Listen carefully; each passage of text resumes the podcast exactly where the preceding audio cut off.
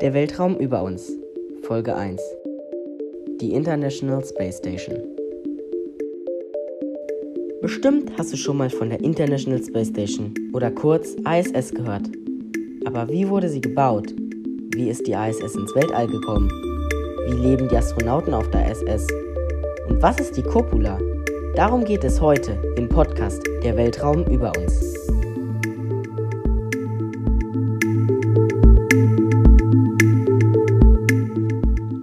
ISS wurde am 20. November 1989 angefangen zu bauen und brauchte ganze zwölf Jahre, um sie fertigzustellen. Sie ist 108 x 80 x 88 Meter groß und bietet etwa 1200 Kubikmeter zum Leben und Arbeiten. Damit ist sie die größte Raumstation, die je gebaut wurde. Das Besondere an der Raumstation ist, dass 14 Länder am Bau beteiligt waren. Die USA, Russland, Japan, Kanada und von Europa ganze 10 Staaten, die alle die European Space Agency, kurz ESA, bildeten. Die ISS wiegt etwa 450 Tonnen und fliegt in einer Höhe von 320 bis 400 Kilometern Sie braucht gerade mal nur 94 Minuten für eine Erdumrundung und somit 7,66 Kilometer in der Sekunde oder auch 27.576 km/h schnell.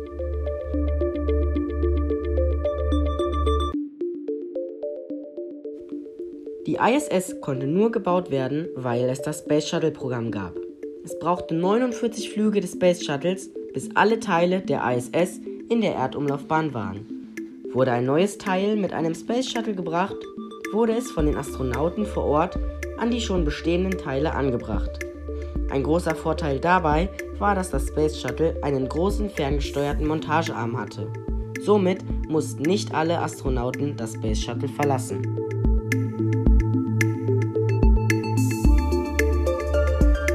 ISS besteht aus 36 Modulen zum Arbeiten und Leben zum Beispiel das europäische Modul Columbus. Dies ist ein Forschungsmodul. Es kam am 11. Februar 2008 mit der Raumfähre Atlantis zur ISS. Dieses wird noch heute zum Forschen benutzt.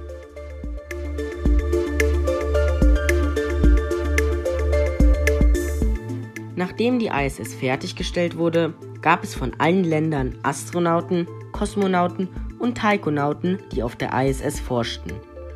Nachdem das Space Shuttle Programm am 31. August 2011 eingestellt werden musste, mussten die Amerikaner mit der russischen Rakete Soyuz zur ISS fliegen. Aber das ist auch ein anderes Thema für eine andere Episode. Doch eine Sache ist noch wirklich wichtig zu sagen. Ohne das Space Shuttle Programm wäre die ISS niemals entstanden.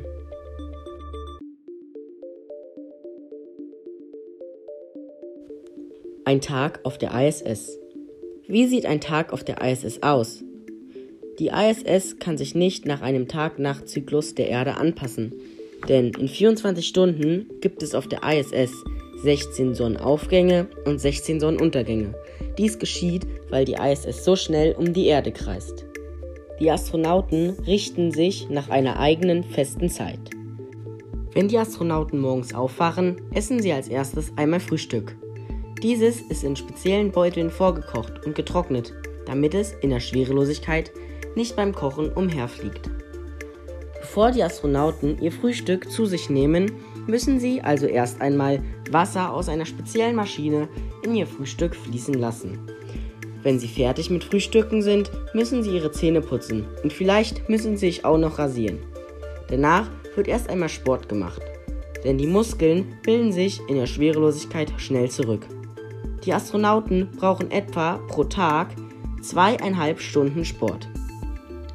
Danach wird gearbeitet und wenn man mal muss, geht man auf eine spezielle Toilette.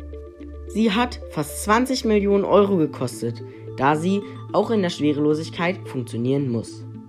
Dann, ab der Hälfte des Tages, wird Mittag gegessen. Dieses ist auch wieder vorgekocht und getrocknet. Dasselbe wie beim Frühstück. Nach dem Mittagessen arbeiten sie weiter. Und dann, wenn sie fertig sind mit Arbeiten, haben sie noch kurz Freizeit, bevor sie Armbrot essen und dann auch schon schlafen gehen. Es ist ein harter Terminplan, doch viele Astronauten lieben ihre Arbeit und sie lieben auch den Aufenthalt auf der ISS.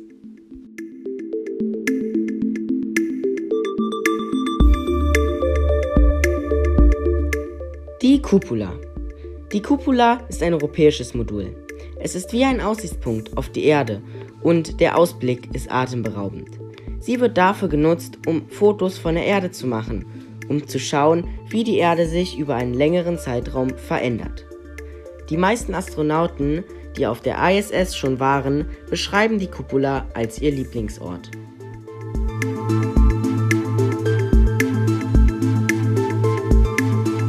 Wie viele Menschen waren schon auf der ISS?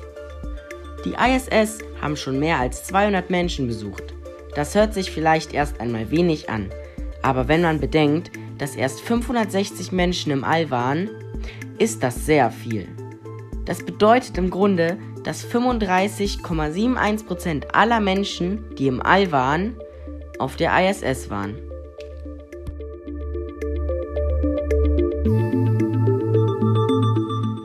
Die ISS wird irgendwann abstürzen. Ja, auch die ISS, ein milliardenschweres Projekt, geht irgendwann vorbei.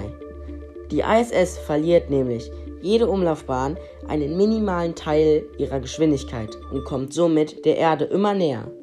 In den letzten Jahren wurde dies mit ein wenig Schub immer wieder ausgeglichen, damit die ISS nicht abstürzt, aber doch ist es geplant, dass sie gezielt 2031 im Pazifischen Ozean abstürzen soll. Was danach geschieht, ist unklar. Viele Menschen sind sich sicher, dass es danach keine internationale Zusammenarbeit mehr geben wird. Viele Privatunternehmen planen eine eigene Raumstation und die Chinesen besitzen sogar schon eine. Die NASA will mit dem Artemis-Programm sogar vielleicht eine eigene Mondraumstation haben. Aber bis 2031 ist ja noch viel Zeit.